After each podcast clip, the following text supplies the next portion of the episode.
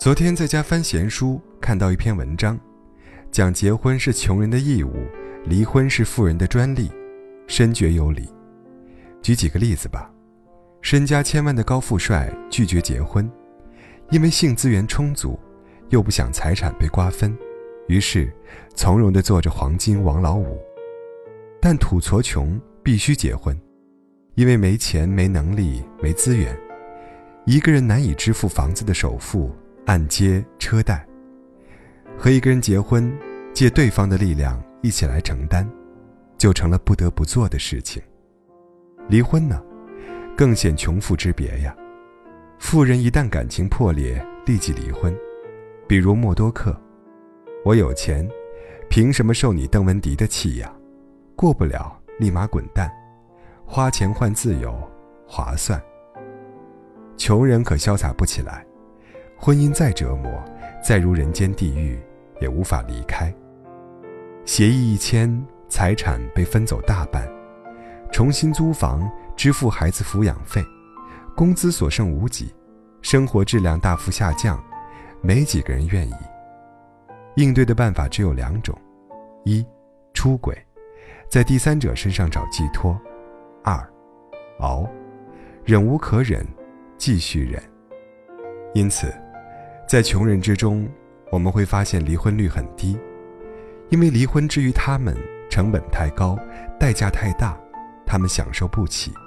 相反，在明星、富豪、精英人士中，离婚成了极其普遍的现象。但经济的不独立，还不是穷人不离婚的唯一理由。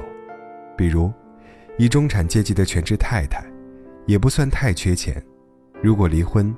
平分到的房车存款，也足够他体面的活下去，但他不理，因为多年的包养，已经让他丧失独立生存的能力。最擅长的技能，不过是处理家务、照顾孩子，和讨好一个男人，在职场上已然成了淘汰品。那么，离婚于他，则意味着必须换主，找到另一个可以依傍的对象。方能继续活下去。可惜年老色衰，在婚姻市场上，显然是劣质尾货，光顾者少，也卖不出好价钱。这样的婚，他怎么敢离呢？再委屈也得求全，再隐气也得吞声。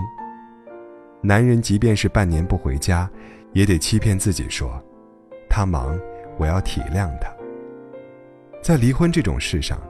比之于物质的富庶，精神的富庶更重要。前者让我们考虑能不能，后者让我们思忖敢不敢。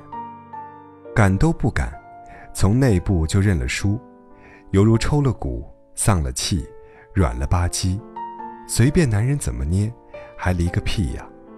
还是安心做一辈子合法的性奴吧。鲁迅在《南腔北调集》中，对这类女人痛斥曰。他们虽然到了社会上，还是靠着别人的养，要别人养，就得听人的唠叨，甚至于侮辱。在没有消灭养和被养的界限以前，这叹息和苦痛是永远不会消灭的。翻译一下，就两个字：活该。相反的是，一个独立的女人，如果不想继续婚姻，就很容易离婚，哪怕没有钱。比如前些年，我们圈子里曾有一桩轰动一时的新闻：一个中年女作家爱上了另一个男人，回家就和老公离了婚，净身出户，什么也没要，哭得一塌糊涂。在这两种女人中，谁贫谁富一目了然。全职太太虽富犹贫，女作家虽贫犹富，富在心智，富在魄力，富在自由意志。富在独立意识，富在对爱情与生活的信心。有了这些，离婚还难吗？我才不信。还有一种原因，是多数人用以做借口的。不离婚是因为孩子。的确，离婚，我们必须要考虑到：一，你有足够的钱养活自己和孩子吗？二。你有足够的精力一边工作一边陪伴孩子、照顾孩子、教育孩子吗？三，你有独立强大的人格，成为孩子的榜样，让他健康成长吗？如果你是物质充裕、精神充实的富人，这些问题都不是问题。一的答案是有啊，二的答案是可以请全职保姆，三的答案是可能性很大。因为我始终相信，钱就是底气，智慧就是尊严，选择就是自由。有了这些，腰杆足够硬，教养足够好，视野足够远，就能以身作则地告诉孩子：结婚不是收梢，离婚也非陌路，这都是一种选择。只要自己想要，努力去要，支付代价，承担后果，那么。生活就会越来越有味、有趣、有种，又有料。当然，如果你是经济与人格均不独立的穷人，孩子的因素就会成为你的樊笼，将你永远困在婚姻中，哪怕他变了质、易了味、生了霉斑。所以说，离婚是富人的特权，结婚是穷人的刚需。明白了这一点。再有女人在你面前说：“你怎么还不嫁人呢？”我跟你讲，女人年龄越大越不值钱的呀。我幸好结婚早，嫁给了我老公。